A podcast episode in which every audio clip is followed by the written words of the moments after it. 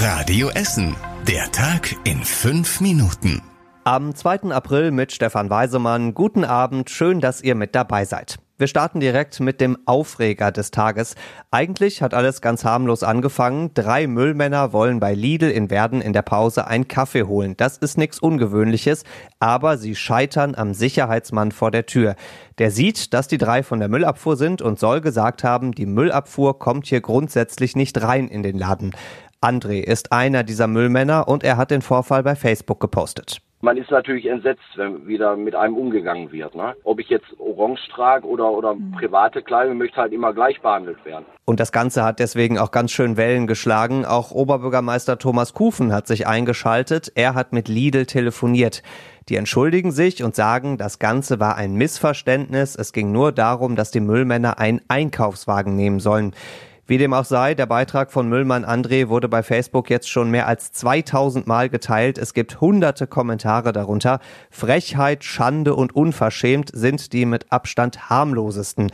Eins kann man auf jeden Fall festhalten, für die Essener Müllmänner lohnt sich Lidl erstmal nicht mehr. An dieser Stelle wagen wir schon mal einen Blick auf Sonntag. 20 Grad und Sonne ohne Ende, sagt die Radio Essen Wetterredaktion für Sonntag voraus. Und da kann man auch voraussagen, dass dann ganz viele Essener wohl zum Baldeneysee strömen. Viele Menschen auf engem Raum, das ist in Zeiten von Corona natürlich keine besonders gute Idee. Deswegen versucht die Stadt, das Ganze jetzt irgendwie in den Griff zu bekommen. Sie sperrt am Wochenende die Regattatribüne komplett ab und auch der Parkplatz daneben wird teilweise dicht gemacht. Zweiter Brennpunkt ist das Haus Scheppen in Fischlaken. Da haben sich zuletzt bei schönem Wetter ja noch ganz viele Motorradfahrer getroffen. Deswegen wird auch das Haus Scheppen eingezäunt. Das Ordnungsamt rüstet auch nochmal auf. Mehr Mitarbeiter gucken am Wochenende am See, dass überall die Corona-Regeln eingehalten werden. Das heißt also vor allem maximal zwei Menschen zusammen unterwegs, so schön das Wetter am Wochenende auch ist. Besonders für ältere Menschen ist das Coronavirus gefährlich. Die Weltgesundheitsorganisation hat das heute nochmal bestätigt. 95 Prozent der Toten durch das Virus waren 60 Jahre und älter. Kein Wunder also, dass auch bei uns in Essen ganz besonders auf Altenheime geguckt wird. In drei Altenheimen hat sich bei uns das Virus schon ausgebreitet, in Frohnhausen, Rellinghausen und Steele. Zwei Bewohner sind kurz darauf im Krankenhaus gestorben. Die Stadt versucht jetzt die Ausbreitung in weiteren Altenheimen zu verhindern, und zwar mit großen Corona-Tests. Als erstes werden die Bewohner und Pfleger in zwei Heimen in Borbeck und Rüttenscheid getestet. Und zwar alle, die irgendwie Husten, Schnupfen oder Fieber haben, also alles, was irgendwie auf Corona hinweisen könnte.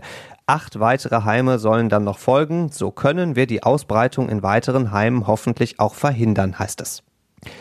Große Erleichterung heute für die 40 Taxifahrer von Taxi Süd aus Bergerhausen. Seit Tagen haben die sich beschwert, dass sie überhaupt kein Desinfektionsmittel in ihren Taxis haben und das, obwohl da zig Menschen auf engem Raum ein- und aussteigen.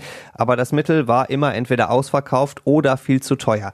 Wir haben hier bei Radio Essen darüber berichtet. Die Reichsadler Apotheke aus Rellinghausen hat das gehört und gesagt, da können wir helfen. Sie hat 30 Liter Desinfektionsmittel hergestellt und heute an die Taxifahrer in Bergerhausen übergeben. Zum ganz normalen Preis, der auch schon vor Corona galt. Denn mit Not Reibach zu machen ist unanständig, sagt die Apotheke in Rellinghausen. Dafür gibt's von Radio Essen einen desinfizierten Daumen nach oben. Und das war überregional wichtig. Schutzmaske ja, Schutzmaske nein. Diese Diskussion gibt's jetzt seit einigen Tagen. Heute sagen die Experten vom Robert Koch Institut, so eine Maske ist doch sinnvoll, auch wenn man gar keine Anzeichen von Corona hat. Denn auch eine selbstgenähte Maske zum Beispiel kann verhindern, dass man andere ansteckt. Wissenschaftlich bewiesen ist das allerdings nicht. Aufatmen bei vielen Bauern in Deutschland heute. Rund 80.000 Erntehelfer aus Osteuropa dürfen in den nächsten Wochen doch nach Deutschland kommen. Alle werden vorher auf Corona getestet, dann geht's in eigenen Flugzeugen nach Deutschland und auch hier dürfen die Erntehelfer erstmal ihren Hof nicht verlassen. Die Bauern hatten gewarnt, dass sie ohne ihre Helfer die Ernte nicht von den Feldern bekommen. Und zum Schluss der Blick aufs Wetter. Morgen müssen wir nochmal durch einen Tag mit vielen Wolken durch, dazu 10 Grad, aber wir wagen schon mal den Blick aufs Wochenende. Am Samstag wird's schon wärmer und es gibt mehr Sonne und am Sonntag dann wie gehört nur noch Sonne und 20 Grad bei uns in Essen. Die nächsten Nachrichten bei uns aus der Stadt gibt's bei Radio Essen morgen früh wieder ab 6. Bis dahin macht euch einen schönen Abend und bleibt gesund. Das war der Tag in fünf Minuten. Diesen und alle weiteren Radio Essen Podcasts findet ihr auf radioessen.de und überall da, wo es Podcasts gibt.